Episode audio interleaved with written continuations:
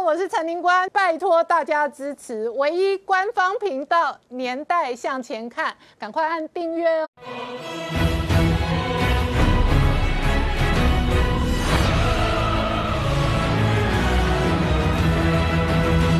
年代向前看，向前看年代。大家好，我是宁官，欢迎我们忠实观众跟粉丝朋友扫描 QR Code 订阅《年代向前看》YouTube 官方频道。我们看哦，拜登本人已经发表了胜选的演说全文，但是川普还在控诉选举不公。美国大选呢，最后川普的说法是说胜选不是媒体说了算。不过呢，司法观察组织哦，现在追踪判断，全美至少有两百五十万张的幽灵票跟死人票。这一次哦，全世界睁大眼睛。看的是哦，这个美国右派民粹领袖川普现任总统对抗的美国内部超级影子政府哦，这有些人形容宛如政变。然而，川普这一条反共路线到底会不会长期延续，是全世界观察的重点。过去呢，拜登曾经公开说过不能给习近平添麻烦，但是他也公开评论过说习近平是个恶棍。所以呢，路透的这一个追踪评论认为，拜登对中国也不会软。那到到底哦，拜登的团队是不是真的会变成明年的白宫新主人，是外界观察的重点。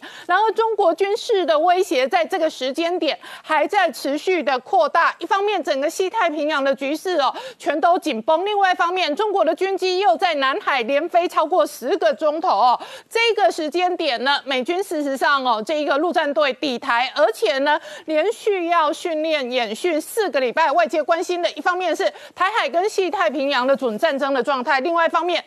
美国内部这一场半导体攻防围堵中国的战争，到底会不会延续下去？因为事实上，全球金融市场本来今天是大涨庆祝的，台股事实上创下了历史新高，一万三千一百四十九点的新高点。而这样的全球政治、军事、经济的变化，会带来什么样的调整？我们待会要好好解析。好，今天现场要请到六位特别来宾，第一个好朋友汪浩大哥，大家好；再次财经新闻台北。支局长石柏明夫先生，大家好；再是淡江大学荣誉教授戴万清老师，大家好；再是财经专家翁伟杰，大家好；再是吴杰，大家好；再是黄创夏，大家好。好。川普呢，这个周末都没有公开出来谈话。不过呢，他本人打高尔夫球的画面哦，有被媒体捕捉到。然而，他连发了 N 则推特抗议的是选举不公。可是同时呢，拜登出来对川普的川粉喊话。好，创下刚刚看到的是拜登出来发表胜选的宣言，但是川普非常的反弹，他说胜选不是媒体说了算。虽然美国的媒体，包含连福斯都已经讲说。拜登以两百九十票的选举人，已经超过了两百七十的门槛，所以宣布说拜登已经胜选了。而拜登呢，也出来宣布说他胜选了。可是呢？这场选举看起来，接下来三十天的黄金法律战正要开展。因为川普认为说胜选不是媒体说了算，而且确确实实，他们现在已经开始收集了很多在选举过程中有很多问题，即将启动一个非常惨烈的法律战。所以呢，川普呢，虽然他呢，拜登呢，虽然他自称他自己是得到了美国有史以来七千四百万最多的普选票，是最多选票人，可是你看呢，拜登的。致辞里面呢，非常戒慎小心。他说他要谦卑，他要讲的是我们都不是敌人，我们都是美国人，向川粉喊话，甚至于引用圣经向川粉喊话，说现在是美国要疗愈的时候了。为什么会这样子？因为他真的发现说，他现在这个选举后面的情况之下，争议还很多。他可能是最高选票的总统，但是也可能是最弱势，一开始一上任就面临跛脚危机的一个总统。为什么会这样讲呢？他就特别强调。说他要承诺说他将来是一个全民总统，他绝对不是只是民主党的总统。他美国以后呢不会有蓝色州，不会有红色州。然后他用人，他一定会是用人为才，不分你党派，就做出这样一个宣导。然后又说呢，他你看他自己的竞选团队里面各种人都有，然后非裔黑人也帮了他很多忙。然后他特别要去强调说，他在这个礼拜之内。就会马上针对美国最重要的问题，请专家成立一个疫情控制小组，对于这个疫情要做一方面的处理，而且很可能是由贺锦丽去直接的去指挥。为什么会对疫情他特别强调呢？是因为在三天前，美联社根据这次的开票结果，发现整个美国疫情最严重、最严重的三百七十六个郡里面呢，百分之九十三的人是川普赢。然后在正在的开票的里面，做一个全国性的民调里面呢，投给川普的百分之三十六认为疫情已经被川普完全控制了，百分之四十三的人认为川普控制的很好，所以只有百分之八十二的拜登认为疫情控制不好。所以他现在上去之后，现在天气又变冷了，疫情又开始往上飙了。如果出了疫情的话，整个拜登还没上任。就会被美国人骂到要死。然后另外一方面呢，面对现在这个情况呢，川普呢到目前为止还是没有像美国历年的传统一样向胜选者致贺。川普还是没有承认承认他是败选的。川普还继续是他没有出现，但是他用推特告诉大家说，他得到了七千一百万票了。是如果每一个合法的选票，他强调是合法的选票。他将赢得胜利。为什么七千一百万对川普来讲这么重要？美国共和党过去最伟大的总统雷根。他在一九八四年压倒性的胜利，也只得到了五千四百四十五万票，所以川普现在得了票数，他的一个民意基础，共和党里面的民意基础远远高于过去所有的共和党人。然后呢，所以他特别强调说，邮寄投票里面这个身份的确认是有问题的。他说，像费城很多地方呢，这些邮寄投票，他认为说可能超过一亿张以上的选票，可能都有问题，所以他称这次的选举叫做被民主党偷去的选举。而朱利安尼呢，还特别出来。只说这场选举很多的选举的合法性有问题，正当性也有问题，至少有十个州以上，他讲三个、四个或十个州以上呢，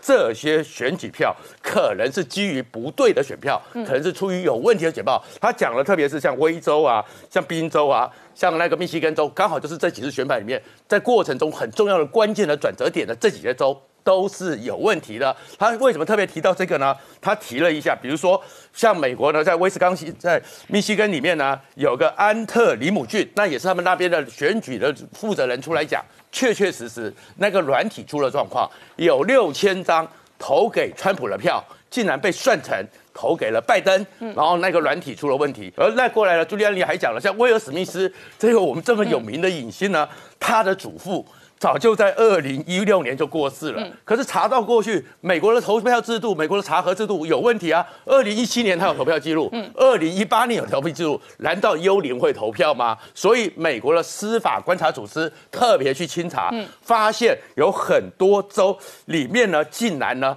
高达了两百五十万幽灵选票，就是说这个州的人口，这个州的选举人，这个全国公布的民调数字，跟他一比起来呢，跟登记选民差了两百五十万，多了两百五十万。这两百五十万幽灵是从哪边来的呢？三百七十八个郡就有这些问题了，何况美国有三千多个郡，一扩大下去的话，这场选举会不会有问题？所以，甚至更有奇怪的事情是，还有人看到了。来自于顺丰快递，嗯，顺丰快递来从中国寄来的选票，那当然在中国的美国人是可以寄选票，可是顺丰快递集结起来，大家会很担心，嗯，你顺丰快递在库房的时候，在送出来的时候有没有问题呢？所以这些东西累积起来，十二月八号。在各州州议会决定选举人之前，如果选举的争议太多，嗯，也许选举的丑闻出现，也许整个选举又有新的变化。好，那我好大哥刚刚看到的是，美国媒体基本上主流媒体现在有这个判断，他们认为拜登胜选。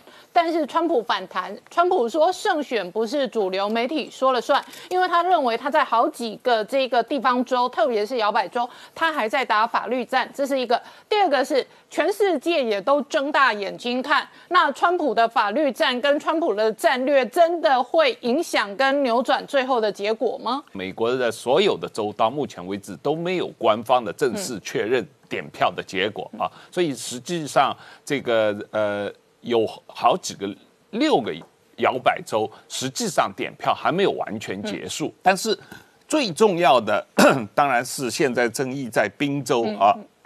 那么这个宾州这里面有实际上是有三四个不同的问题啊。那第一个就是说，目前为止开出来的是拜登领先，但是他领先的并不多，也就是百分之零点五左右。所以即使最后他是领先的话，如果是在这么样小的差距的话，川普是可以要求。重新点票的啊，那实际上另外一个州，川普已经要求重新点票的是是这个威斯康星州啊。那然后乔治亚州已经明确说他们会重新点票，因为拜登领先只有百分之零点一这样的状况啊。那这是第一个要重新点票的问题。那第二一个，当然川普的法律团队说他们会呃星期一美国时间会提出大量的上诉的呃这个呃法律。呃，程序啊，那这个上诉里面包括好几个争议点。那第一个争议点就是说，呃，是每个根据美国宪法规定，是州立法机构来决定选举的过程和和结果，还是州长啊行政当局来决定？因为这是最大的争议，就在于邮寄选票在投票截止日晚上结束之前。还可不可以继续收？嗯，而继续在截止日之后收到的邮寄选票还有没有效？嗯，这个问题是最大的争议啊！现在，那么现在像宾州、北卡罗来纳州，还有一些州都是说选举日截止以后的邮寄选票还是有效，还可以继续点，还可以继续收。那但是呢，这些决定都是当地州长做的啊。那这个呃呃。这个现在川普阵营是说，呃，州长没有权利做这个决定，应该由州议会来决定啊。但是州议会都没有做这种决定，所以你这个选举截止日之后收到的选票不应该算，因为现在明显的看到选举截止日以后收新收到的新的选票，明显是拜登领先嘛啊，所以这是一个最大的问题。所谓合法的选票和非法的选票。争议这一个地方是最大的争议啊，是你这个选票是什么时候收到才是有效合法的，什么时候以后收到就不是有效合法的。那第二一个争议的，当然就是刚才说到的，是有没有死人投票的情况，有没有这个不是这个地方的居民投票的情况。那这方面的指控的案例非常之多啊，那特别是在 Nevada，他们已经找到了呃三千多个。选票是明显的有这方面的问题啊。那当然，Nevada 的话，拜登领先的稍微比较多一点，也领先了这个一万多票。但是呢，呃，这其中已经有三千多票，他们找出来是有问题的。那这个也是要去，已经上法院去打官司啊。那这个这是第二个，就是死死人投票和这个。不是这个州的居民邮寄投票的问题。那第三个，刚才我们讲到的，就是很多地方有这个呃软件系统的呃出现的状况啊。这个要不要因为这个软件系统而在泉州重新点票的问题，这也是一个争议。好，那汪浩大哥，你刚刚形容的这几个争议的这一个枝节，事实上它都需要冗长的时间去 final 司法的结果。然而时间并不等人。刚才我讲到的滨州三个问题以外，还有第四个问题，他们。川普这次也非常强调了，就是在开票过程中，宾州政府不允许共和党人进去监票，是，这也是一个很大的。我在网络上甚至看到开票所还特别把它封起来，不准人看，不准人进票。那个跟台湾哦，open 大家站在周围看是完全是完全不一样。它不允许人监票，这这是明显违法的啊。那另外一个最重要的是，宾州已经被美国最高法院法官宣布，你在。呃，投票截止以后新收到的选票要单独分开来另外统计，嗯，所以他们是有单独分开来的，嗯，只不过他们现在把总数都算在里面。但是如果最后法院打官司打到说这些是投票截止以后新收到的选票不算的话，那当然整个形势会很不一样啊，所以。我我认为这个川普整个团队一定会集中在宾州这个问题上。如果能把宾州作为一个关键的州，能够把它从法律上攻下来的话，他的判决实际上也适用于其他许多州的情况。嗯，那有没有另外一个可能，川普直接宣布呃这个呃竞选失利？呃，他到目前为止所有公开声明都不愿意。呃退他。自从上个礼拜五被美国三大新闻网卡断话之后，目前为止到现在都还在发推特，对但是都没有公开讲话。然后他一直在转福斯啊，转重要的攻防啊。共和党内部有另外一种声音认为，因为这一次的选票非常诡异的另外一个地方是，在很多摇摆州。拜登的总得票远大于民主党的议员的得票，意思就是说这这有一个不合理的状况。对，通常蔡英文得票很高的时候，民进党的得票跟着创新高。是。然后那个呃，二零一八年台湾地方大选的时候，民进党大败、啊，对国民党的整个选票哦对，它就是在呃县市议长跟议员的部分，它也会跟着水涨船高是。通常你会呃一个政党拿票，你会是一个接近的基对，数，应该一致的状况。对，但是呢，这一次很怪的状况是，是。整个几个国会的选举过程当中，事实上是共和党相对优势，但是有好几个地方是给拜登的票没有开给民主党的议是。员。而且那个差距是很大，那是。当然外界会怀疑这里头有这么多的争议存在。可是这么多的争议存在，刚刚讲的，如果要一一走到法律的诉讼，那可能旷日费时，而且未必可以追到真相。对我，我觉得这个问题是这样的：第一，就是美国各州的选举结果和选举过程是由各州来负责的嘛，所以他要打官司，他确实需要一个州一个州去打官司啊。但是，确实是。宾州是集中所有问题的一个州啊，那这个里面刚才我们讲到了，到底这三四大问题嘛，你选举捐票问题，你假假的选票问题，你的软件问题，你的立法院。呃，州立法议会决定还是州长来决定，所有这些最关键的问题，宾州都发生了。所以我想，他们从法律攻防战方面去法院打官司，一定会集中在宾州啊。那当然了，其他州有各个州的问题。刚才我们讲到这个呃，Wisconsin 一个比较特别的情况，就是这个州的投票率。它的最后选出来选票高达百分之九十，这个是远远高于全国平均数啊。那么其他州平均都是六十五左右到七十，但是他们是远远高于全国平均，所以大家也觉得很奇怪啊。但是不管了，这个每个州有每个州的情况，那。最后的话，我觉得法律战还是要看证据啊，看这个你能够拿出多少的这个法律的这个呃证据来来证明你的指控。那看看这个最高法院能不能接受你这些证据和这些指控。好，我们稍后回来。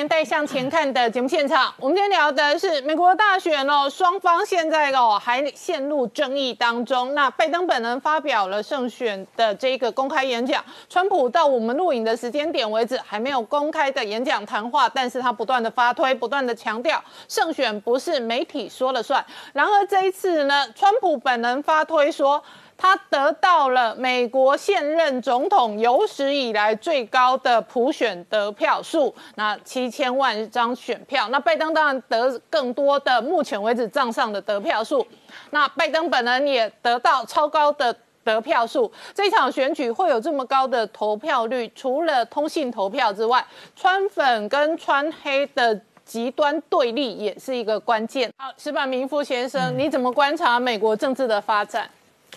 怎么说？我我也多次表示希望川普，我希望川普能赢啊，嗯也认为川普能赢啊。那现在看来，我的观察还是不是很足够的。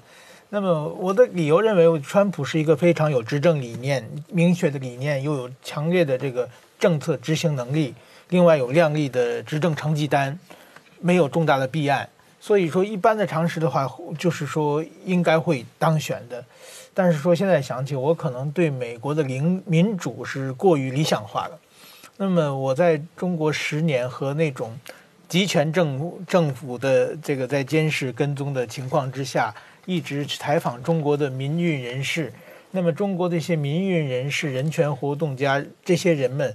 包括我们记者也一样，都把美国的民主作为最高的理想嘛。OK，因为我们都知道，像日日本都认为是政治乌托邦。对对对，就是说最最理想的嘛，就是说，当然我知道日本的民主有各种各样的问题，但是说至少美国是民主的先驱，又是民主的灯塔嘛。那么它的就是说，在这种情况之下呢，是让我最这次让我最吃惊的是，也最失望的，就是说美国的媒体啊，我的同行们啊，等于说作作为从事中国报道，哎，我我知道很多很多的前辈，还有我的很多朋友，就是美国的。包括这次 被点名恶名昭彰的什么《纽约时报》啊，什么 CNN，这这些这在作为中国报道的时候，都是非常努力，而且非常不畏强权，做出个非常非常优秀的报道，非常优秀的记者。然后不知道为什么这次这么明显的去偏袒一个人，完全对我们这个 作为媒体的底线都好像完全不要了。嗯，那么就是说，呃，媒体尽量要做到这个这个。中立是很难做到，因为每个人中立划线不一样嘛。但是说公平，嗯，至少这个大家都可以拿眼睛看到嘛。当有意见对立的时候，把双方的意见都放上去嘛。嗯，这是最起码的公平，也是我们媒体进门的第一课要做的事情嘛。但是这次就很明显的就是，只要是对川普有利的消息，完全见不到；那么拜登的对拜登不利的消息，非常全体所有人的一起在隐瞒。在这种做法来说，确实是让我很失望的。就我觉得美国的媒体，你怎么会成这样？到现在我这，我还还是有一点难难以接受的样子。那么，呃，就是说，当然了，我觉得就是说，现在反省川普的失败的很大的原因，我觉得就川普其实你仔细挑，他没有什么重大的问题，他唯一的问题就是说嘴太坏嘛。这个所有人只要是一侵犯他的话，他就会用非常恶毒的语言骂回去嘛。然后包括全投票的一两天，还不是说什么 N B N B C 那个美国篮球的那个就是没有意思嘛？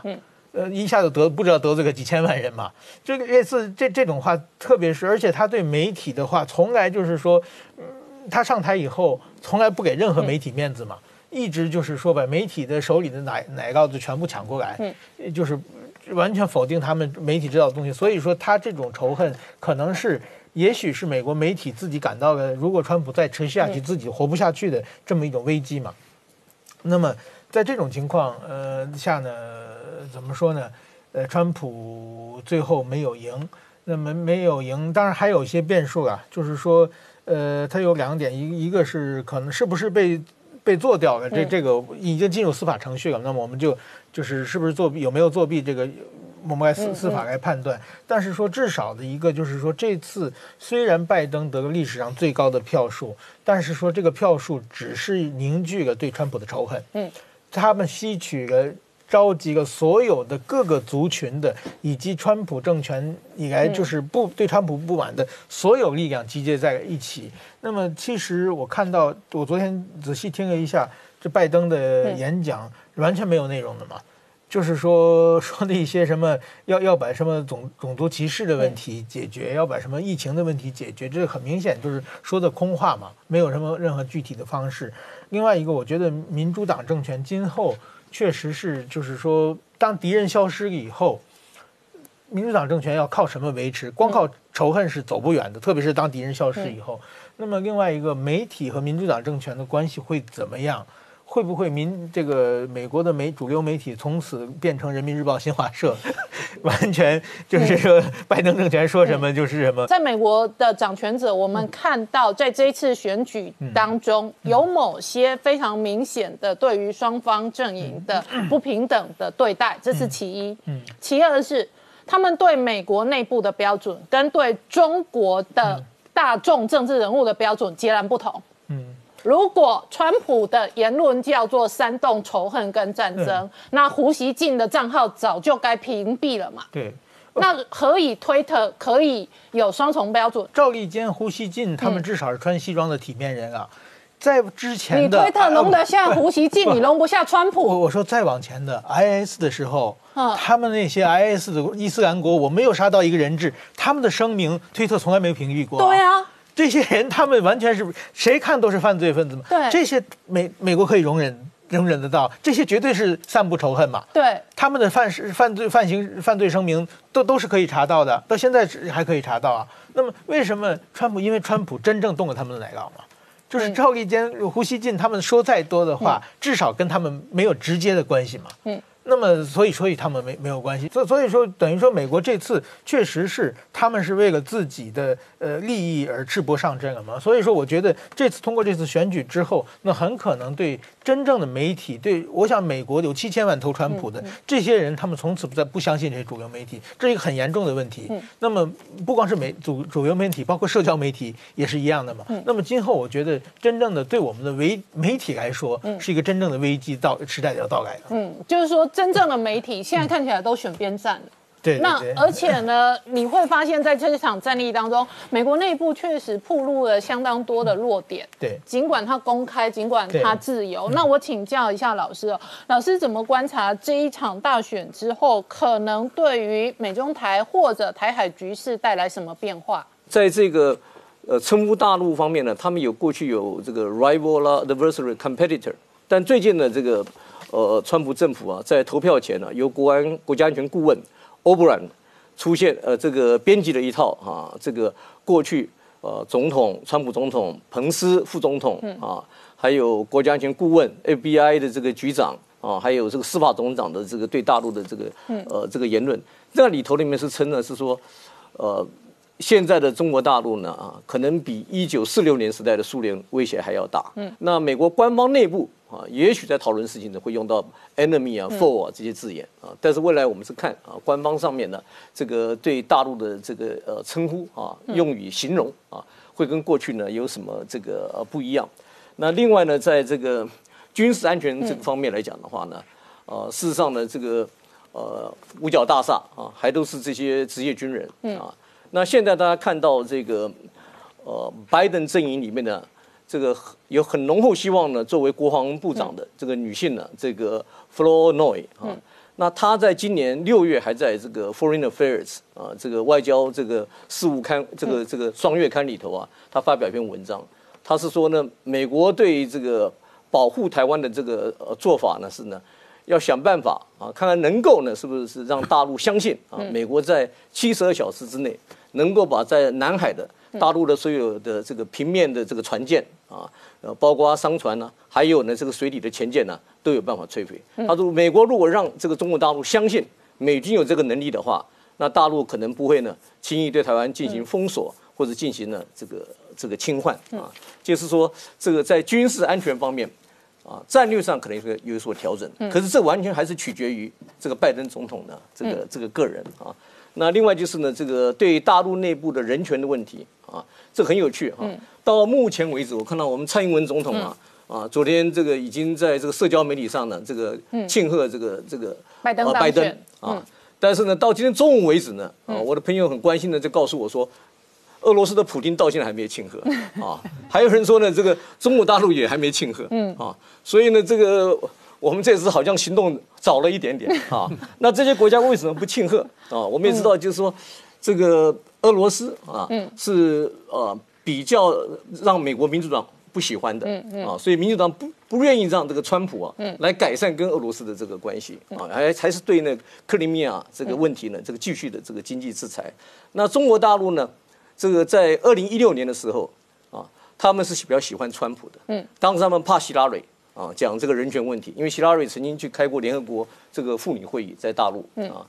那现在呢，这个是大陆呢对呃民主党呢还是有一些疑虑的。嗯啊，在台湾的问题上面，大陆呢是不喜欢拜登啊，不喜欢这个川普过去的这个政策。可是呢，在大陆本身的这个人权问题上的。啊，包括这个呃新疆的问题啊，啊，甚至他大陆怎么样这个处理香港的问题上头呢？他们还是有点担心的。民主党传统上啊比较关心人权问题。我们要再回想看看，当年呢这个卡特总统啊承认中共的时候，卡特在外交上最有名的就是人权外交。嗯，结果就是和中华民国断交。嗯，对。所以呢，这个就在中国问题上面的这个所谓的这个国内问题上面，那美国好像。民主党是比较迁就大陆，嗯，可是呢，在这个 呃所谓人权上面呢，那美国倒是关心大陆啊，嗯，内部的人，民主党是比较关心那人权问题的，嗯，好，我们稍后回来。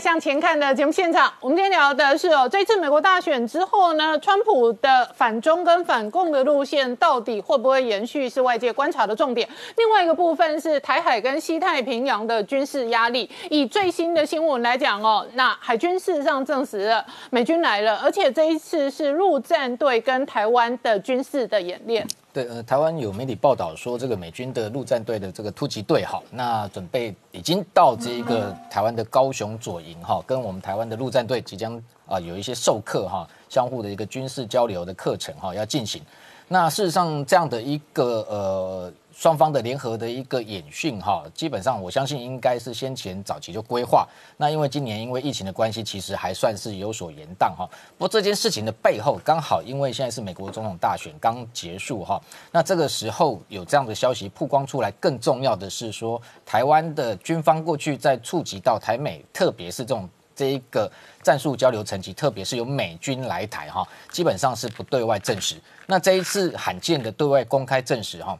我相信背后当然也是获得这个美军方面的一个同意。那这，所以我们在观察这一个战术的合作，事实上类似的一个呃双方台美之间的特战部队啊，啊派员到呃彼此的这个部队进行演训，呃过去不是没有潜力了啊，因为像这一个过去美军的绿扁帽部队也曾经来台湾跟我们的这一个呃航特部，那在古关有所谓例行性的这种所谓互动操演，那他的这一个海豹部队。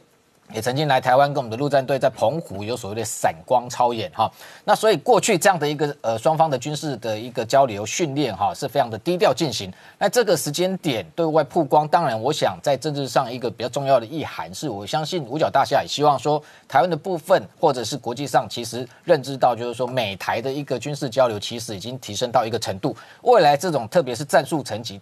的部分哈，应该是不至于哈受到这个美美国总统大选结果的一个影响哈。那除了这个之外，其实其他的包含外界还有关切到说所谓美国对台军售的一个问题哈。那对台军售，我先谈一个也是上个星期新的消息，这个也是属于比较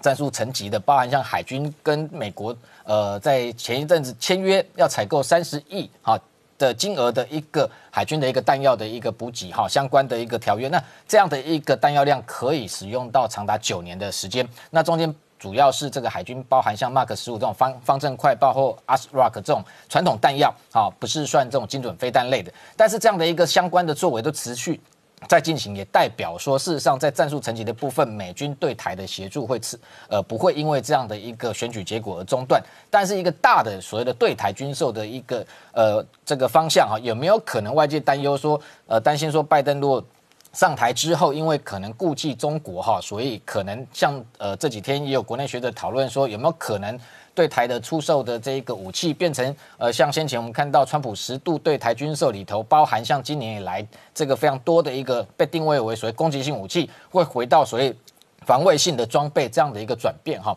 那我们观察基本上是这样子两个层面，第一个层面就是说，台湾过去十年来，就我的这个采访经验，我们了解到军方内部想要采购的一些重大项目，基本上坦白讲都已经算到手了哈。台湾如果好好运用，我觉得基本上。对于短期内解放军要犯台难度已经大幅的提升。那未来如果说拜登当选之后有可能改用采用什么方式，我认为对台军售不会完全的中断，因为过去我们看到，纵然是民主党执政期间，对台军售还是有一些向量会持续进行。那举例来说，譬如说。先前，川普二零一七年六月曾经出售台湾 HARM 这种反辐射飞弹，那那时候提供给台湾的型号是 AGM 八十八 B，那未来有可能进一步提供给台湾 AGM 八十八 E，那这样的某个程度性能上还是提升。那对台军售过去我们看一个重要模式就是投过深就过，基本上提升到这样的一个层级，说要再退回去原点，我觉得基本不太可能哈。这样的一个发展，当然，呃，一个重要的关键我们必须观察，就是说这个。拜登政府哈，他上任之后，他组成的所谓的新的一个政府内阁成员，一个比较关键，其实都不是五角大厦。五角大厦过去基本上国防部的部长，特别是这个不管是政治任命或行政层级，对台湾绝对一向都是力挺。那这个军职的一个这些重要官员跟台湾的交流，一向是非常密切，而且这个感情甚至是传承几十年哈。比较重要的关键是我们要观察他的国务院，他的新任的国务卿啊，因为过去美国对台军售。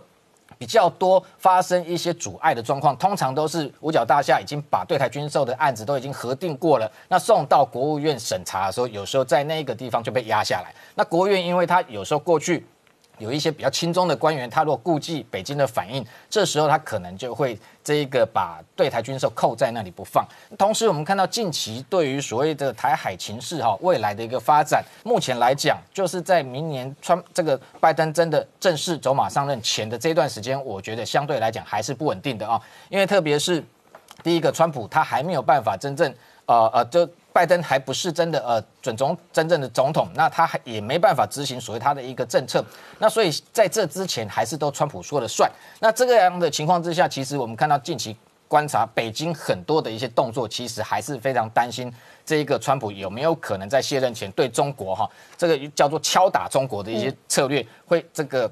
包含军事或各种手段，哈，对中国有一些这一个报复的行动，这个部分还是哈北京非常担心的哈。但是如果说是这个未来下一个阶段，这个拜登上任之后呢？我们看到近期非常多的一个国际的评论，不不管是这个美国媒体，刚刚谈到像这个路透社，他认为说川普，哎，这个拜登基本上哈还是会持续对中强硬。那当然有可能放软，也是另外一派的一个观察。但是比较特殊的是，我们看到中国的学者在谈到这些议题的时候，反而呈现这个一面倒的一个共识哈，都普遍认为这个可能拜登当选之后，其实不见得哈。就对中国政策会放软或跟循预测。那在对台军售上面，其实包含像这一个中国人民大学这个这个石英红哈，他还特特别讲到说，他认为这个对台政策反而会持续进行下去哈。所以这个反而是中国的中官方媒体的观察的结果哈。那跟这个美国或者国际媒体反而是有相同的一个论点，他没有太多的本钱哈，马上这个在一夕之间就全面的调整对中政策。那外部来讲，我们看到川普其实。反而替他奠定下非常多跟盟邦之间的一个关系，所以像印太战略这些，我觉得对要透过这个盟邦共同来支持哈整个印太安全的这样的一个方向，我觉得也不太可能会改变。好，我们稍后再回来。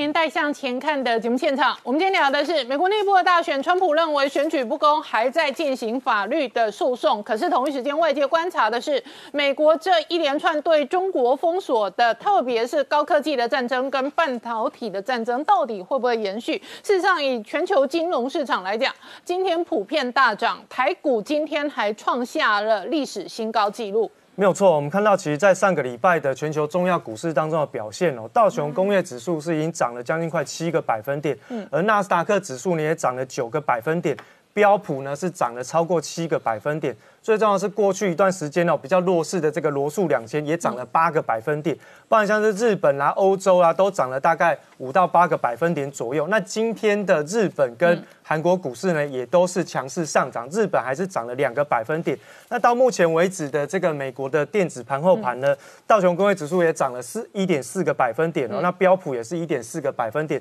甚至在 n e s t 指数更是上涨了两个百分点左右。所以其实就目前看起来，整个台北股市是受到了这些国际股市上涨的影响哦，也出现了上攻的一个态势。今天是创下了历史新高，来到了一三一四九。那么今天的台北股市的成交量呢，也出现了放大，来到了两千一百九十四亿的一个状况。那么看到今天盘中的新台币也出现了强势的一个升值的发展。更是一直不断的在挑战二十八点五的一个蓬莱南的一个哦关卡哦，那显示其实就目前看起来，短期当中台湾的一个政经环境相对比较稳定哦。那以现在的台北股市来看，它是已经带着大量去突破了一万三千点以上的一个区间。那么呢，外资在今天更是买超了超过两百亿以上的一个状态。那从台北股市今天领涨的结构来说，大概都是以电子股为主，而且是以电子全指股为主哦。过去的比较强势的半导体，包含像是台积电跟 Intel，分别都在有 Intel 的利多转单的效应之下。往上去做攻击，那么在比较偏落后的瓶盖股族群，像红海跟大力光呢，也都出现了利多发酵的一个状态哦。那么当然这一次的台北股市跟全球股市的大涨，都跟现在目前看起来的美国总统大选的结果是有关系。我们看到虽虽然说现在目前拜登是比较明显的领先占有优势，不过呢。在这个国会的部分，它倒是出现了一个呃参议院里面哦，民主党跟共和党是势均力敌的一个状态。那么甚至在众议院的部分，原先所占有的民主党的优势也稍微减弱。所以未来在整个美国的一个股市当中，预测就是属于一个分裂政府的状态。嗯那分裂政府而且一般预测拜拜登的加税案可能很难过关，很难过哦。对，所以其实就目前看起来，股市就大涨。对，所以拜登加不了税，没错然后川普可能也不会再加关税，是这样的对逻辑吗？没错哦，我想其实在这个选前哦，很多的外资就已经紧急在急转弯，就认为分裂政府的可能性非常非常高哦，所以为什么在不确定性因素弥漫的时候，哎，美股都没底？那当然大家比较担心就是说，如果一旦真的拜登当选之后，对于台湾会有什么样的影响？一般来说，基本上大方向是不会改变，也就是说，美国跟台湾的合作啦，或者是在科技厂赴美投资的部分都不会有改变，甚至呢，在接下来有机会去谈到所谓的 FTA 的加持。那另外，我们就看到在半导体产业的部分，那 Intel 刚刚有特别提到，它外包除了在台积电的部分之外呢，其实连这个中阶的部分也去包了这个联电的产能吼。那所以其实呢，中国。在未来的呃半导体产业发展当中，将会面临到比较大的一个风险，是说，哎、美国现在跟台湾的合作这么样的深，那么中国会不会突然之间觉得说，哎，我自己发展太慢，那我如果要去占领台湾的一个状态，去把整个半导体吃下来，对我反而会比较有利。这个是未来美国要去考虑在高科技产业发展的一个危险。所以呢，在这样的过程当中呢，美国就记下了一个比较强势的一个禁令，那么去严格的限制中国半导体发展的野心，尤其是在这个 EUV 哈极紫外光的应用上面，你设备买得到没关系，你只要没有软体，你就没有办法能够持续的发展。所以在这个软体出口的部分也做了一些限制。所以就目前看起来哈，在中国半导体的产业部分是碰到很大的瓶颈。那预估啦哈，明年在整个科技产业当中哈，在五 G 手机的出货上面是有机会倍增。那么倍增上面就会同样是带旺到一些台湾的供应链。嗯那现在目前在中国大陆的“十四五”计划之后呢，他们也开始推展所谓的半导体产业的自给自足。所谓的中环半导体，它就是横跨在细材料的这个部分，包含像是在这个新能源的太阳能啊，或者是在半导体的材料的部分，都会有一些投资。不过后续呢，我们还是要特别留意哦。虽然说他们在推的是自给自足，但是呢，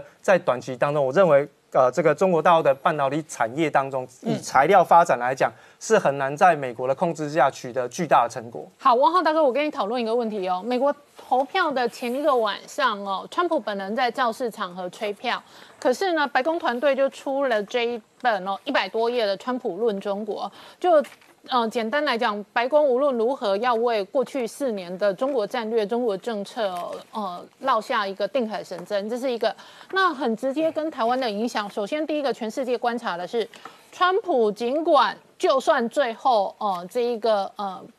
交出白宫的权利，那未来两个月会不会有更多的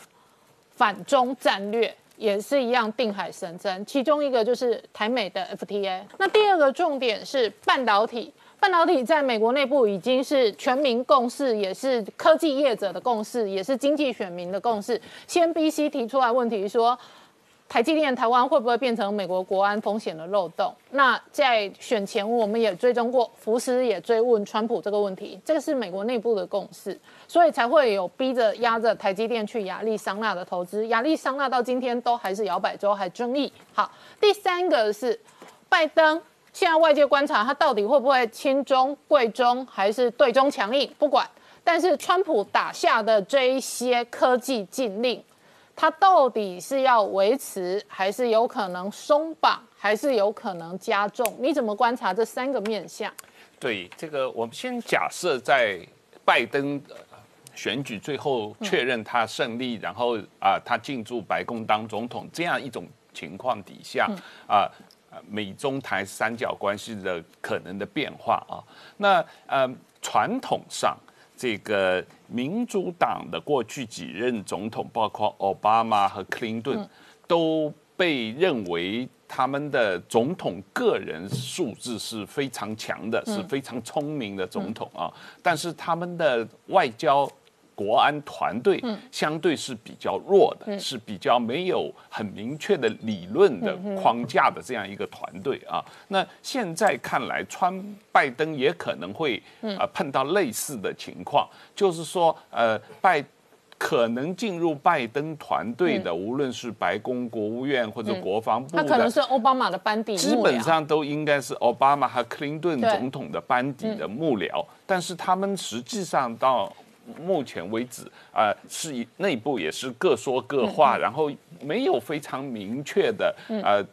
这个整个。国家战略的这样一个总体的呃意识形态概念啊，那么呃当然了，他们唯一比较明确的倒是他们主张回到这个呃多边主义啊，反对川普的单边主义。那比较明确的有可能就是。第一就是回到这个呃世界卫生组织，第二呃跟中国可能不再打贸易战，要把这个关税取消啊。那第三也有可能在亚太地区要回到 TPP 啊，这个不再呃努力推动双边的自贸协定，而是走多边的贸易协定的方向啊。那当然了，还有其他的跟中国，比方说在这个呃在这个呃。巴黎气候协议方面进行合作啊，然后也可能在伊朗回到这个核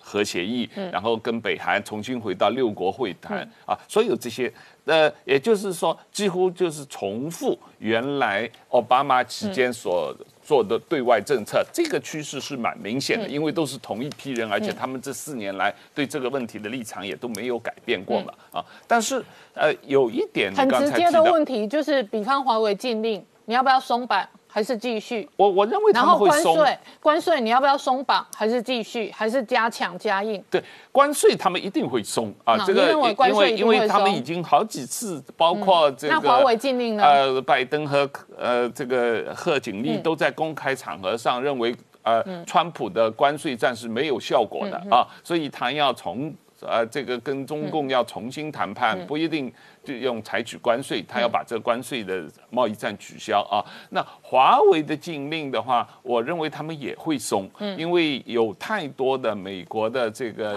企业有要出口给华为，无论是软件和硬件的零部件的这样的利益，会去做 lobby，所以也会做一些松啊。那比较。可能他们会继续推动的，就是全球产业链的调整。嗯，这个全球产业链调整，这里面有两个，一方面是呃。拜登也确实公开提过，他希望美国企业回到美国投资，给美国带来这个制造业的工作啊。第二一个，他们也确实提过，他们对于呃这个呃因为疫情的关系啊，所有的产业链都集中在中国，有很大的风险，所以需要这个呃鸡蛋放在不同篮子里面啊这样一个说法，他们也是接受的。所以从这个意义上，我认为呃美国政府继续推动全球产业链的调整。是会的，但是他们可能比较通过 TPP 的这个呃多边贸易协议来做这件事情。好，我们稍后回来。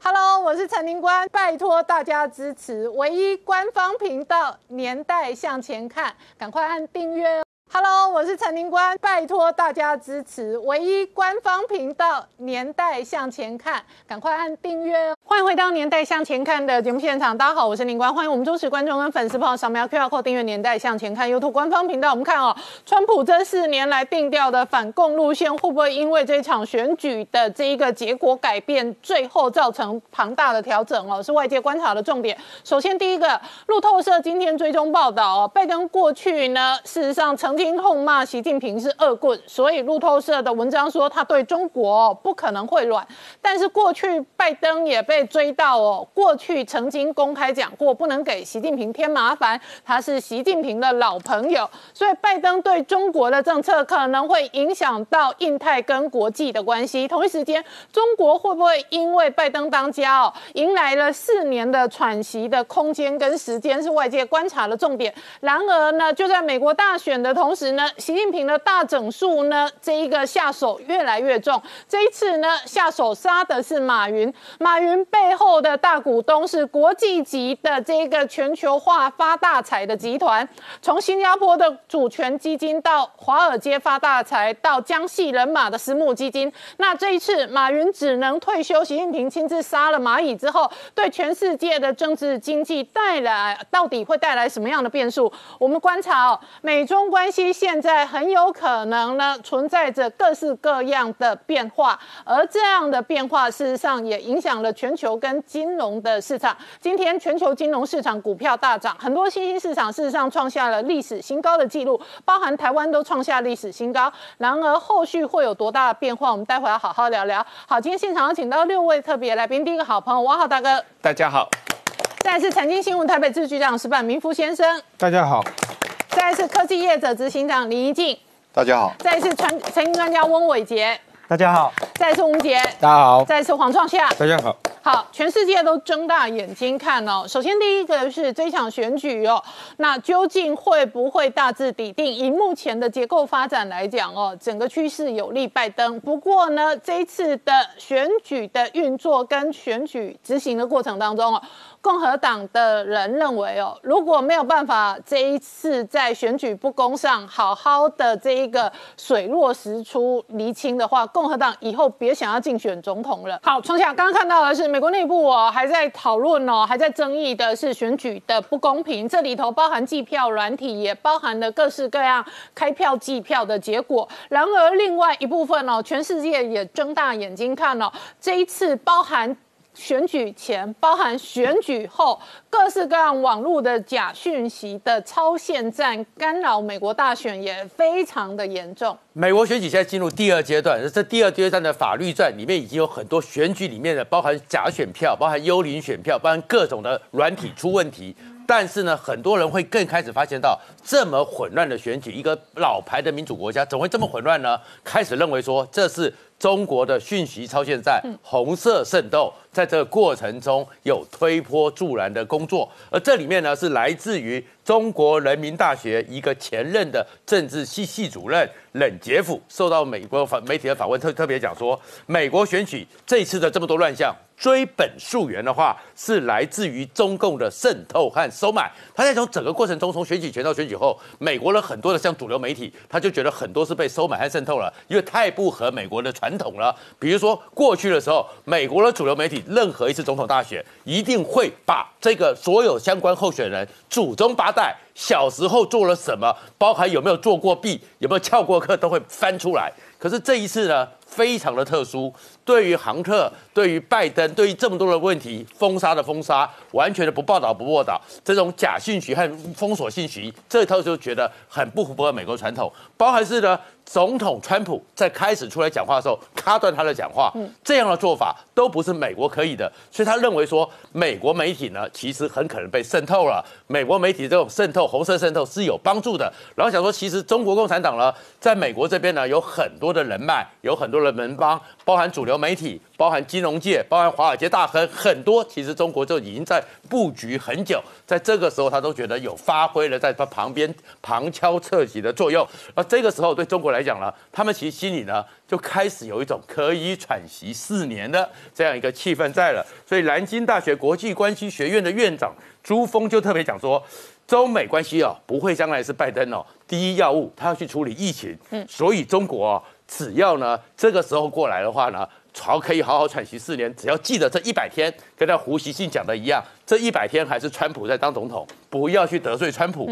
中国就可以将来好好的喘息四年。复旦大学也是这样讲，那为什么呢？他们讲，虽然包括路透社不断的强调说，哎，在民主党初选的时候，今年年初的时候，川普呢，因为那拜登因为中国的那个什么新疆问题，骂习近平是恶棍，骂怎么样怎样，可是讲了这么硬。可是拜登呢是多边主义者，他抢如了一个是他要找的是各国来一起来谈。可是大家都知道，这个时候很多人就觉得这会是一个温和，但是缓慢。你好像很态度很强硬，说我找了很多国家，但是你要让世界各国能够乖乖坐下来，好好谈出一个结果，不知何年何月。所以这个时候为什么会这样子呢？很多人都想起了当时的时候，过去的时候，习近平在八二零一三年刚刚上位的时候。拜登特别跟安倍晋三跟日本人讲说，关于东海航空识别区这件事情呢，因为习近平啊，我的老朋友啊，他刚刚处于事业刚起来的艰难阶段。所以我们不要给习近平惹麻烦。那个时候就是因为习近平刚刚宣布要成立东海航空识别区，而二零一三年的八月十五号，整个拜登要去美北京，好像要跟习近平谈这件事，代表美国。可他八月十三号先到日本跟安倍晋三见面，安倍晋三讲说：“哎，让我们来共同声明，日本和美国反对东海航空识别区，不答应。嗯，那日本和美国呢？”对于成立东海市航空识别区要谴责，不答应。然后日本和韩国呢，打算民航这单位呢，不把他们的飞行计划交给中国，嗯，也消极抵制航空识别区。也美国说也不一起行动。最后呢，他告诉了那个民主党的日本民主党的那个所谓的主席呢，说因为习近平刚刚起步，我们不要给他为难。那现在大家就想说，那习近平现在好不容易五中全会过了，嗯，是不是连任也刚刚起步？拜登未来四年是不是也不会给他为难？好，那我请教一下王浩大哥，拜登上来，中国真的争取到喘息四年的空间，而且真的会维持跟习近平是好朋友的关系吗？我我觉得可能性是有的啊，因为这个呃三方面了，第一就是拜登啊和他的。贺锦丽两个人都非常明确的说，俄罗斯现在是美国首要敌人，中国不是啊，中国只是一个竞争对手。嗯，那从这个意义上来说，他想要维持他跟习近平是好朋友的个人关系，和维持美国跟中国啊竞争关系，但并不是敌人的关系的这样一个呃战略呃方向，呃是蛮明确的啊。那当然了，这个呃他自己。个人因为有呃电油门的问题，一定会被共和党不断的质疑。嗯，但是他呃会不会呃彻底改变他对中美关系的定位？呃，我觉得应该不会，他会维持这个奥巴马时期的中美关系的定位，也就是说是一个战略呃既竞争又合作的关系，嗯，但不是一个敌对关系啊，这个是跟川普很不同的。第二一个比较不同的一个问题，就是说，呃，从奥巴马时期开始的亚太再平衡战略，这个呃没有来得及做很大的推动啊，就川普上台了。但是川普上台以后，他实际上在继续推动亚太再平衡。这个最重要的就是最近一段时间跟日本、跟澳大利亚、跟印度的这样的一个四国同盟关系，那。这个呃亚太战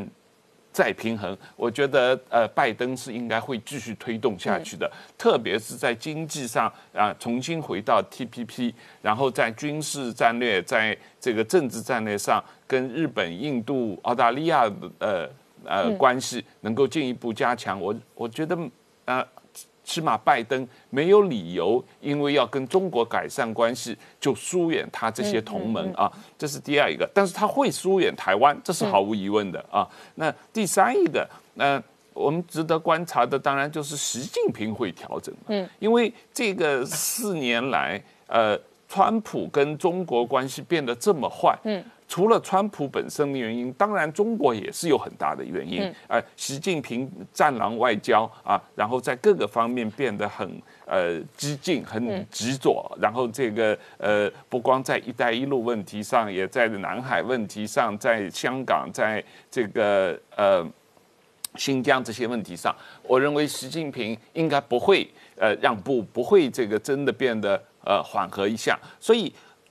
拜登能不能呃维持奥巴马政府调的那种呃跟中国的呃既合作又竞争的一个态势呃也很大程度上取决于习近平会不会调整他的对外政策啊。他光说没用的，他光说跟美国呃友好，他跟拜登是老朋友，但是他实际上怎么做？我觉得也还是有待观察。如果习近平实际做法上啊，继续维持他过去四年这么强硬的态度，而且必呃不光啊维持，可能变得变本加厉啊，特别在南海、在台海、在呃中英边境，在这个“一带一路”问题，在各个问题上。华为问题上，各个问题上继续全面出击的话，那么呃，我觉得拜登也可能会骑虎难下啊。这是第三一个情况。那第四一个情况，当然呃，电油门，我我认为这个事情也不能完全忽视，因为这个问题不会就这样不了了之啊。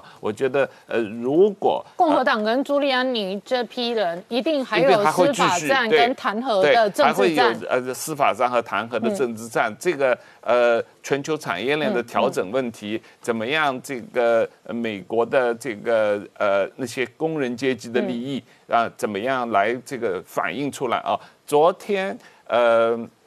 杨安泽，也就是 Andrew Yang，美呃美国民主党的一个总统候选人，他就是华裔的华裔台湾裔的总统，哎人，，台湾裔的这个嗯。总统初选候候选人的这个民主党的，他自己公开在 CNN 上说嗯啊，他说现在这个民主党是两岸城市精英的政党，嗯。啊，他们忙于这个呃检讨各种文化上的政治正确，嗯，但是不关心劳工阶级嗯啊，脱离劳工阶级。那他作为一个民主党人嗯啊，基本上他是呼应了前两天我们说安德斯。呃，这个桑德斯桑德斯说的这个民主党的这个脱离劳工的这样一个状况啊，我觉得这个问题对于选举完了以后，拜登上台了以后，民主党内部的各个派系的争议会显得很明显。好，我们稍后回来。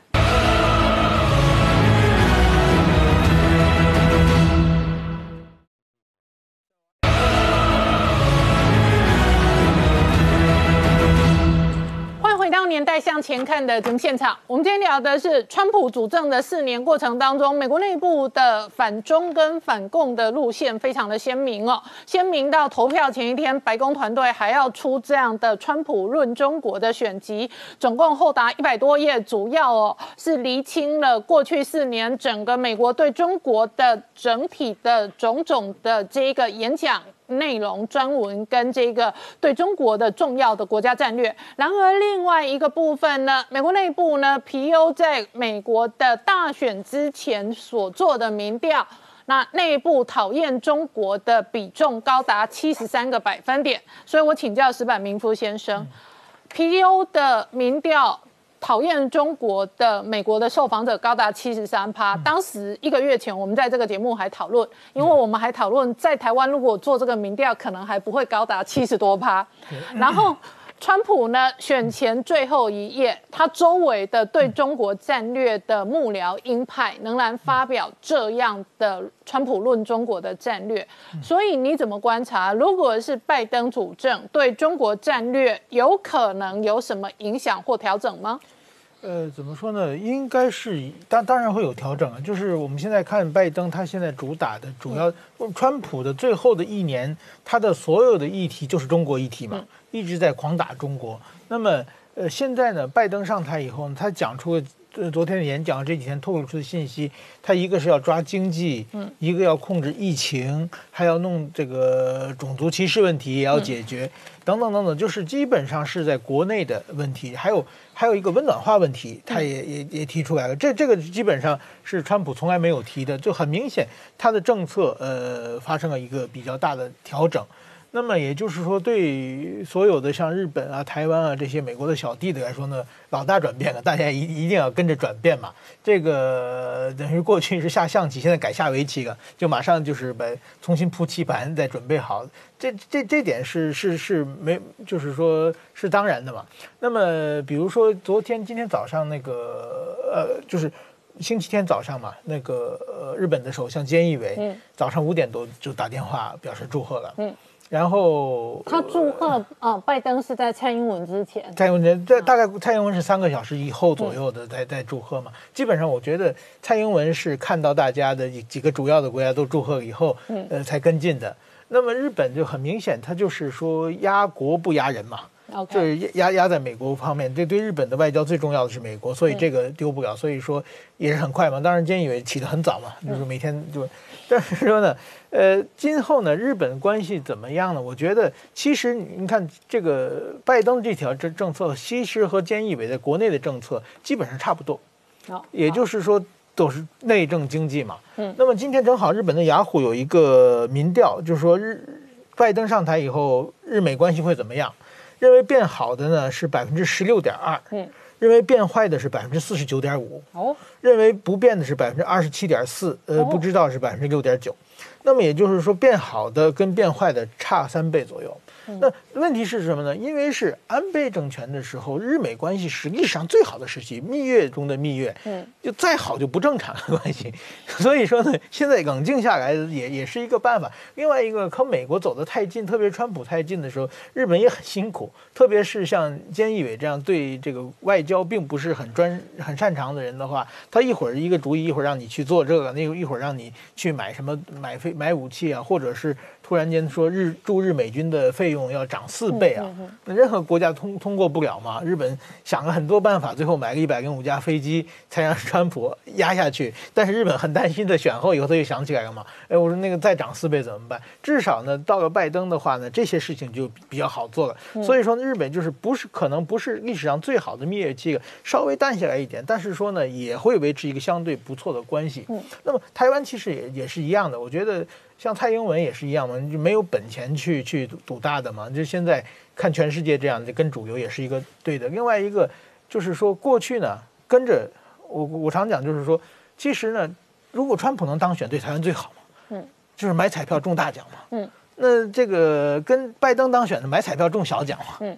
也算也不是太太差。那么也就是说，特别是呢，现在的这几项拜登的，比如说防疫、温暖化，这些台湾都有很多可以做的事情嘛。所以说，跟这个拜登还是有很多的可以合作的空间的。那么，呃，美国呢，我认为拜登时代的他的政策有几个转变，一个呢就是从单边主义、单国对国的主义变成多边主义嘛，他可能更一先是重视重视同盟国，嗯，这个跟川普不太一样嘛。川，然后第二个呢，他会重返很多的国际组织，嗯，然后呢，第三个呢，就是说比较重经济轻军事，嗯，在军事上中国对抗会会减少一点，但是说呢，呃，比如说过去呢，川普是要弄一个印太小北约，嗯，呃，把中国封起来，那其实呢，拜登呢很可能继承奥巴马的 TPP，嗯，那 TPP 其实就是在经济上封锁中国嘛，对，道理是一样嘛。那如果说台湾呢，呃，就是说能够混进去的话，那么那对台湾的外交也很好。总跟美国单边的，毕竟是一个国家嘛。如果能一下子和那么多国家建立这个外交方面的自由贸易，这这也是一个非常好的好的方面。所以说，台湾呢，我觉得也是可以走的。另外一个呢，对中国来说呢，我认为呢，就是说哦，这是拜登基本上就是当年的奥巴马的这缩影嘛。嗯当年奥巴马对中国政策他会回去嘛，嗯就是不会像川川普拿斧子一刀一刀的给你做外科手术，而是呢用中药。给你一点点的给给你，希望你能遵守国际规矩规矩嘛。但是说这中药有效没效，呃也有很多说法。但是至少呢，他也会往这方面继续做做努力嘛。嗯就是奥巴马时代，其实这个中美关系也有很多矛盾，每次中美呃交涉的时候也，也也也一直在交涉嘛。所以在这方面的话，这个大的方向跟中国的对立方方面是不会有很大的改变的。嗯所以我我认为，就是在短期而且相当长的一段时间的话，就是整个的亚太的格局不会有很大的调整。那我问你哦，西太平洋的军事会不会有关系的变化？以今年哦三月份美国疫情哦、这个呃封城封国最严重的时候，那中国的航空母舰在南海就很嚣张。对。蓬佩奥这帮人就骂解放军说你是以意谋南海，对。但是等到四五月份，那美国几个这一个呃曾经传出染疫的航空母舰哦归队之后，对。那中国在南海的这一个横行哦就退。所以中国的军事战略，特别是在南海的战略上很有弹性，可进可退。美国走了，他就进；对美国来了，他就立刻退那他的论据是非常大。可是以这个处境跟以他军事这个处境来讲，如果拜登不是强硬派的话，他在西太平洋的军事的扩张或者威胁，会不会不断的前进？不，这种慢性的威胁，一这是一一定会的。就是中习近平，首先他就是一个靠外洋扩张这个来鼓舞士气，来提高自己的这个政绩的。那么。呃，很明显就是刚才讲的，如果给习近平喘息四年，其实根本不是喘息，就是这个事情结束以后，这今后的四年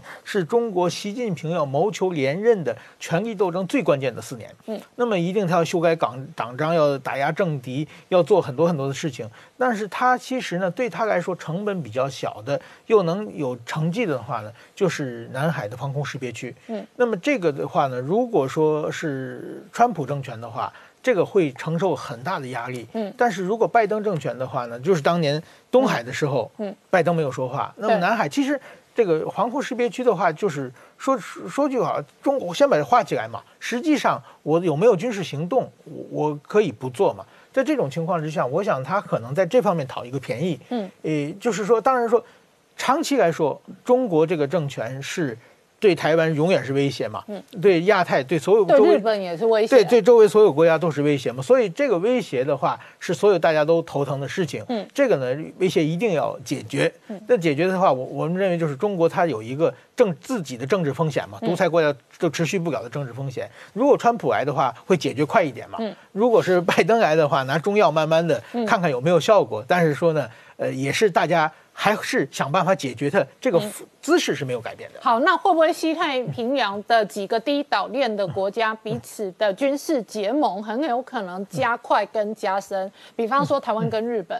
比方说在沿道军事国家当中，呃，西太平洋的状况，中国跟印度现在也是水火不容。对，那就说等于。美国事实上也许降低在西太平洋军事的布局，对，或者是战略，或者是影响。然而相对上几个西太平洋哦受到中国威胁，特别是军事威胁的国家，就一定要有军事的同盟或者合作。应该应该会有的，而且美国也会参加，只是。拜登不会像川普那样咄咄逼人，先把中国压下去那种气势。但是中国一旦做出圈的话，美国的民主党政权历史上也是很能打的。嗯，而且就是遇遇到事情的时候也绝不手软。所以说，如果说中国做的过分的话，这个美国还是会出来的。好，我们稍后回来。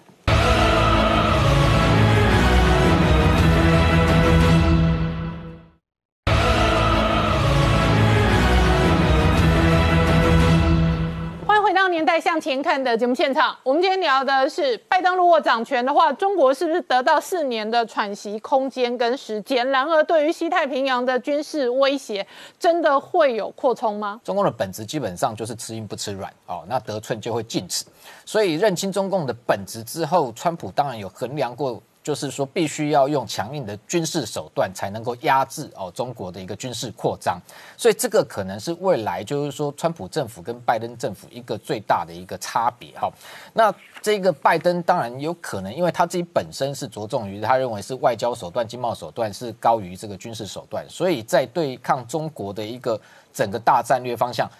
对抗中国还是会继续下去，但是手段上可能会不同。那这强硬软弱啊，这个。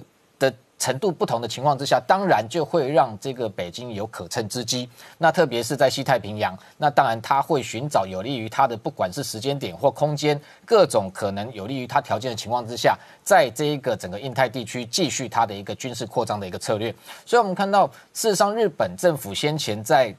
这个美国大选前，本来也都是蛮担心的哈。所以，你看读卖新闻一篇报道谈到说，他们也担心说，是不是有可能美国总统在全力。这个交接的过渡期，有可能中国会这个对他有所谓挑衅动作。那当然，他还还谈到说所谓的北韩，因为日本外务省官员提到说，过去美国总统交接期间哈这样的权力过渡期，北韩有曾经也有用试射飞弹哈来对这一个威胁南韩跟日本的一个潜力。那中国的部分，当然最近他们看到说，在美国大选啊投票十一月三号的隔天，中国的人大。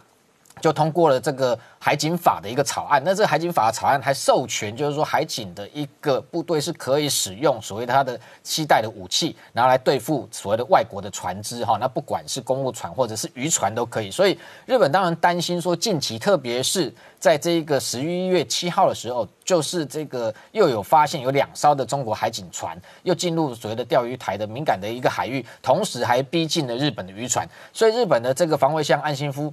他也特别谈到说，当然日本还是要全面对这个中国在这个东海地区的一个行动要提高警戒。那同时。大选之后，他们当然也担心了，就是说有没有可能持续哈这一个解放军在东海持续军演哈扩张，那这样的一个状况，那未来是不是拜登政府能够像川普政府这样有效的去压制解放军在这个区块的一个活动？当然，这个日本方面，我我相信还是存在一些忧虑。那要等这个拜登上任之后，当然实际的执行才能证明说他可能跟这一个川普啊，也许在这个印太战略上面并没有太大的一个落差。不过目前来看，大家是处都是存在这样的一个忧虑。那另外一部分还看到就是说，先前拜登在这一个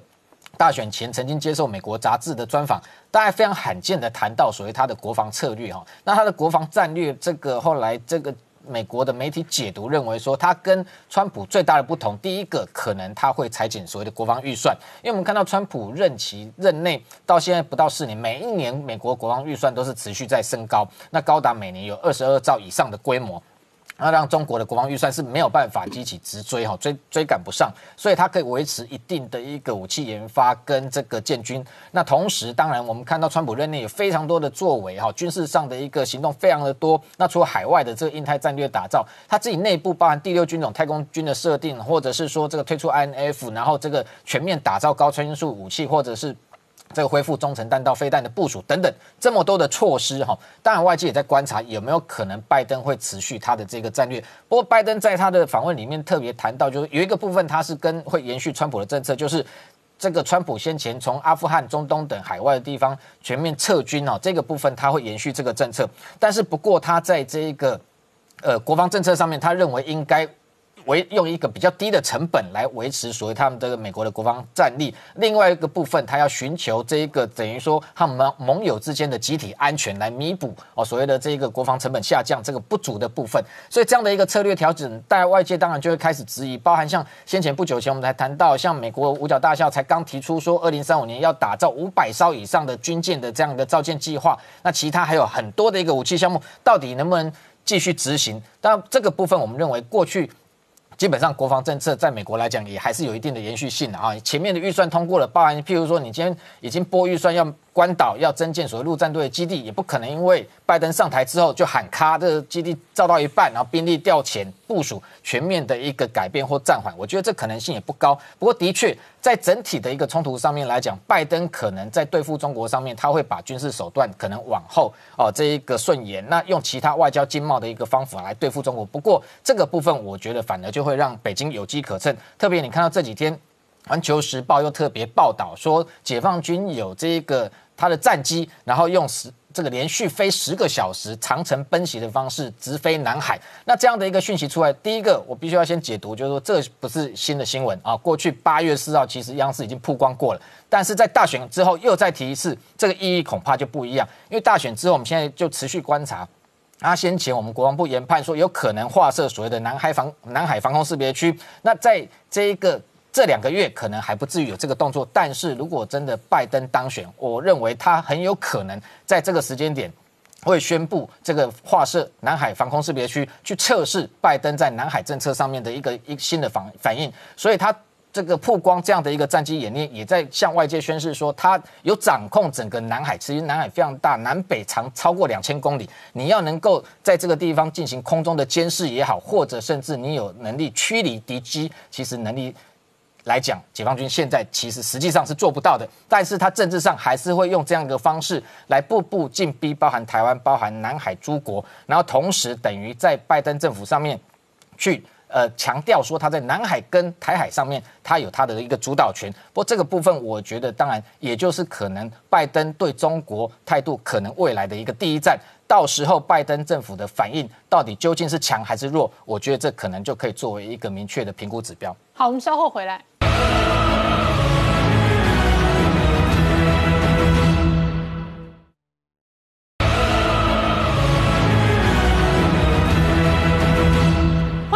年代向前看的节目现场，我们今天聊的是哦，美国这一场大选创下了有史以来最高的投票率的记录。那事实上哦，拜登跟川普个人的普选票也都创了新高纪录。可是呢，媒体至少确认这里头有好几个计票过程跟计票软体的争议。好，一进我们刚刚看到的是共和党的代表在抗议这一次美国内部哦几个地方政府使用的计票软体不公平，软体真的可以搞鬼吗？呃我们知道啊，这次美国的大选哈，在呃密西根发生呃密西根州发生了严重的计票失误。啊，那问题的关键是密西根州政府他们使用的一个选举系统，叫做 Dominion Voting System。对，就是这个系统。然后他还在网络上有 PO 影片有示范。对，嗯哦，那我们看到他这个示范呢，事实上很有趣哈。他那个呃，在密西根州，他的投票哈是呃一开始啊，那个呃是领一张呃你签名以后，签名登记以后领到一张电子的卡片，哦，有点像我们的悠游卡一样啊。然后他现在把它插到那个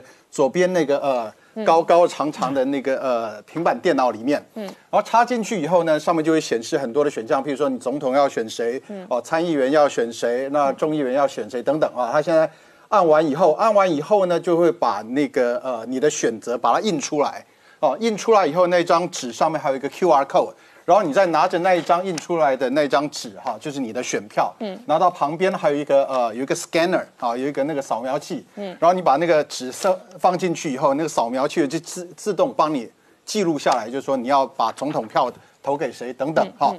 那嗯，事实上。所有台湾人哈，我想看到这个呃投票过程，都会觉得说啊目瞪口呆哈，就想说美国人怎么会这么疯狂，这么的呃 naive 哈，这么这么这么的怎么讲，就就是这么好骗哈，他们居然用了一个这么高科技、这么复杂的系统来呃选举。哈，因为我们知道一个系统越是复杂的话，那个搞鬼跟舞弊的空间就越大。而且越是不常操作，我们再看这个画面，我一般陌生人可能会操作错误啊。是在台湾很多人是山西白痴啊，你帮他 setting 好了之后，他都不会操作他的手机啊。我无意评价任何人，我的意思是说，大多数呃，你一个系统跟一个平台你没使用过的话，你即使是林一静这种电机博士，也可能按错使使用错啊。是啊，是没错啊，所以所以中间当然发生很多很多的问题哈。那我们就知道哈，这个只当然只是呃密西根州的一个选举方法，美国是一个呃联邦政府，所以每一州的投票方法都不一样，都不一样哦。但是我们在这边看到啊，就是说呃，为什么美国人会用这么？那我再打个岔啊，那像这一个是呃，他示范他的投票过程，是那他最后就变成 data 了嘛？对对不对？变成 data，我讲一句不好听的，如果要篡改，是不是更容易？是没有错，所以他曾经一度传出计票软体当中自动把川普的票直接算给拜登的票，这样是不是更容易？因为在台湾大家都知道是土法炼钢，是。就是我们土法炼钢的头以及。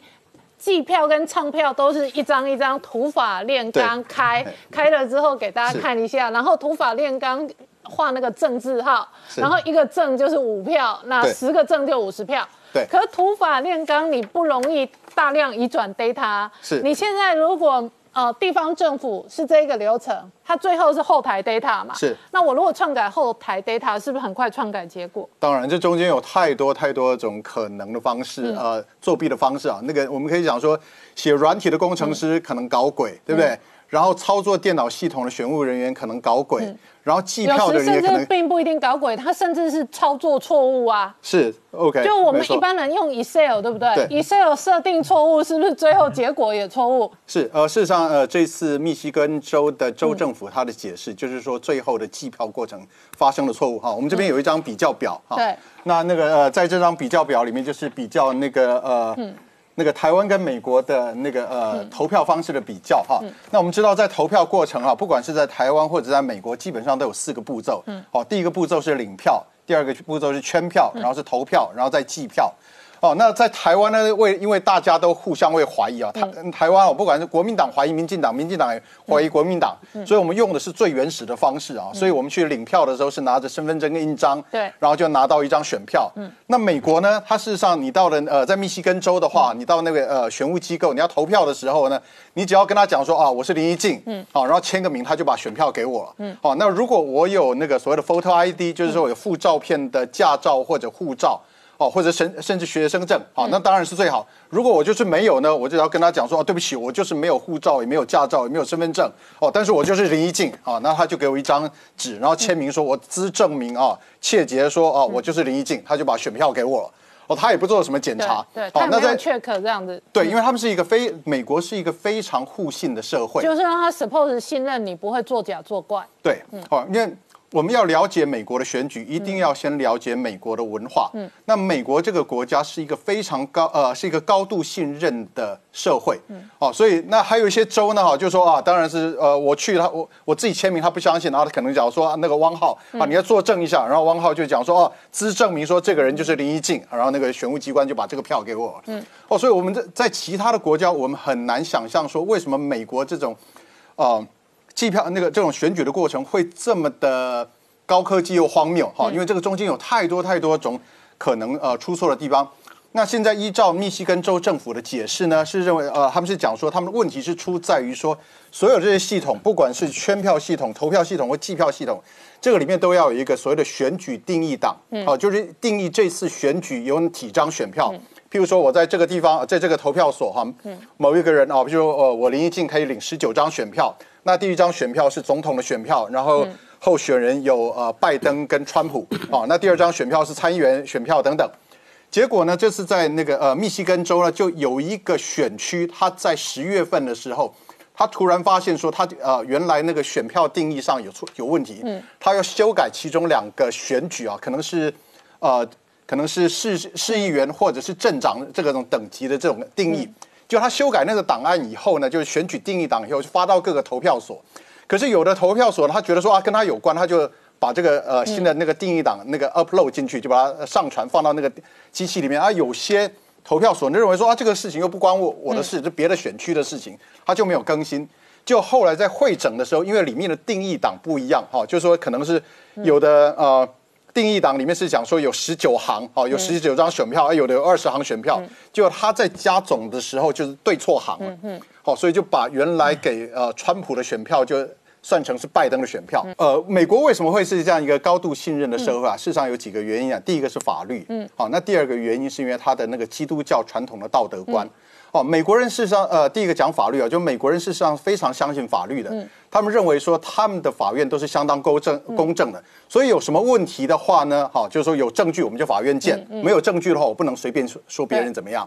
哦，那在道德观上面的话，他在那个呃基督教的那个教义里面，说谎是非常严重的行为。哦，这一点在中华文化跟美国文化不一样的。在中华文化里面，每一个人日常生活中都会撒一点小谎。哦，那个小小的，大家只要说啊，而且我们认为善意的谎言是一种善良。没错，exactly，哈，就是说是是这样。可是，在美国，他们是认为说这种说谎的事情或作假的事情是非常非常严重的。哦，所以他原来是双方是完全在这种互信的状况下，所以有这样的一个选举的系统。可是，在这一次的选举啊，双方的互信已经消失了。嗯，哦，因为在过去四年里面，那个呃，川普总统一直在讲说别人撒谎，哈，就是说主流媒体讲什么话，他就说 lies，或者是说那个呃 fake news，哦，就一直讲这些事情。哦，那这这个在美，我们在台湾人，我们听起来也觉得不怎么样嘛。反正那个台湾的政治人物就互相常常这样骂来骂去，说你说谎是吧？可是在美国，就是说这些。新闻记者，这些老牌的新闻记者，当他们被总统骂说我是在作假，我是在做 fake news 的时候，他们是气疯了。嗯，好，所以这个事实上这个梁子早就已经结下了。嗯，这呃就是民主党的支持者跟共和党的支持者在这次选举之前就已经有这个梁子了。嗯，哦，然后在这次选举又很不幸的又发生了这个问题。嗯，哦，那有可能是人为的疏失，是也可能是有舞弊。嗯，哦，那接下来我们就要看说会发生什么事情。好，我们稍后回来。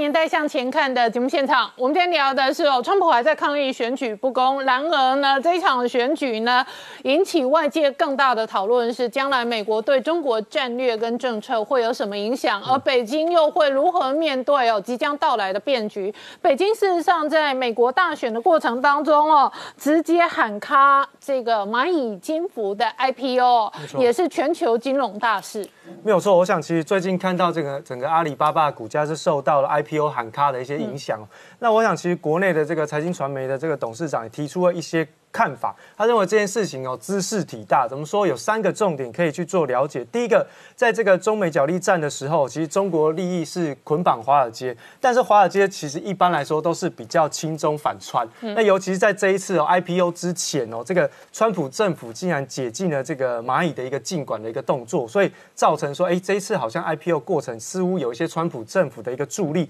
那第二件事情呢，就是说马云其实过去的这个说法哦，辞令向来就是比较锋利的一个状态。这一次他的一个发言哦，看起来好像是真的踩到了中国的一个金融管制的红线哦。那第三个呢，这个就是在蚂蚁的背后，它的股东结构是不是有潜藏着这个所谓的反习势力的一些相关的股东？哎，如果这个事情是属实的话，那么对于整个啊这个习近平的一个政权，是不是有一些危机影响？啊各位要知道哈，这个蚂蚁金服在整个金流的市场当中是非常非常可观的影响力哈。所以其实就目前看起来呢，在整个呃蚂蚁的 IPO 喊停之后的一个现象呢，有可能在。阿里巴巴的股价上面会持续遭受到一些相关的影响，甚至呢，在它的一些呃蚂蚁金服的一些相关的服务啊，或者是一些措施平台上面，都会出现一个比较明显重组的一个现象。那么当然就给了它的竞争对手微信支付有一些些机会。那么当然这一次的整个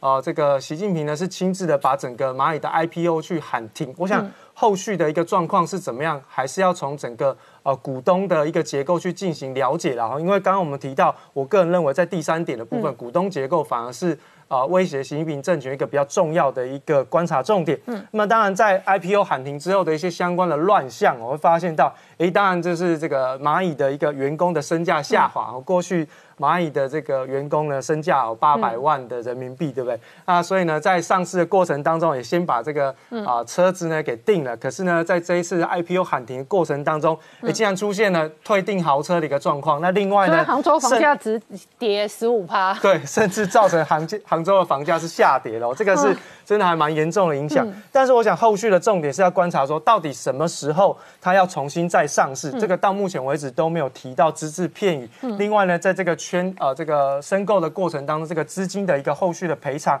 都还是要需要讨论的地方。那么，我想，其实在中国的官方态度上面哦，它最主要就是说，你不要去玩钱生钱的一个游戏。嗯。那么，当然，其实，在 IPO 之前，包括像是中国的国务院、哦银保监，甚至在这个人民银行的部分，都联合提出了一个强烈的警告，表明了一个态度，就我们是支持金融业在风险可控的前提之下。进行金融创新，嗯，而且这个金融创新是要一定要为实体经济服务才有办法去做进行。所以呢，其实就目前看起来哦，这个阿里巴巴在这个 IPO 喊停之后，很有可能会被迫啊注资蚂蚁，因为他们在相关的这个规定改变的过程当中，很有可能在蚂蚁集团的这个股本上面是不太够，所以就要被迫可能有要这个卖资产去注资蚂蚁的状况。那么。相传是说大概有到千亿的人民币，啊那到底什么时候要在这个呃上市哦？这个都是未定之天啦。好，那我请教一下汪浩大哥，刚刚我们讲到拜登如果掌权哦，搞不好对于中国的绥靖政策会使得中国取得四年的喘息的空间哦，这是一个美中关系的变化。然后对中国有利的事情，对于习近平的权力百分百有利吗？还是相对的？这样的结构反而可能使得反习派有机会也有喘息空间来夺权或者挑战习核心的政权。对这个问题确实是一个悖论啊，就是说，如果美国新政府对于呃中国的打压比较放松的话，是那相对来说，中国共产党感觉他们的政权的安全嗯有的话，他们是不是需要？紧密的团结在习近平一个人周围，啊，核心周围，然后坚决跟美国抗争，是不是反过来，国内的所谓改革派或者是这个反西派可以动员起来搞内斗啊？这个可能性确实是存在的啊，这是一种理论的可能性，我们需要再观察实际发生了什么情况啊。那当然，第二一个就是说，习近平自己。会不会因为拜登的态度变呃绥靖了，变和缓了，他相对的对外政策也做调整，也变得和缓了，也不那么战狼了啊？呃，这个可能性也是存在的。但是呃，我自己感觉从过去习近平上任以来的这个八年的观察来说，即使习近平呃假装做一些缓和，做一些让步，可能也不是呃。持久的，也不是关键的啊。最后，美中关系的根本冲突在于习近平想要啊，把中国作为一个世界大国来取代美国的霸主地位的这样一种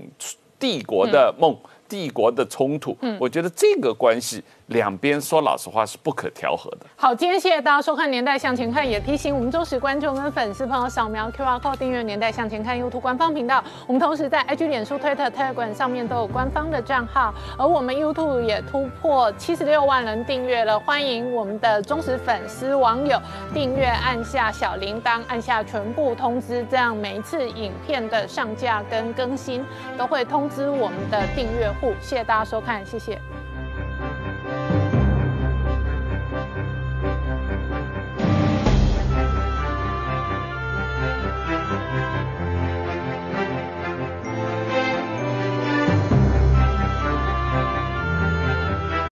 我是陈宁官，拜托大家支持唯一官方频道《年代向前看》，赶快按订阅哦。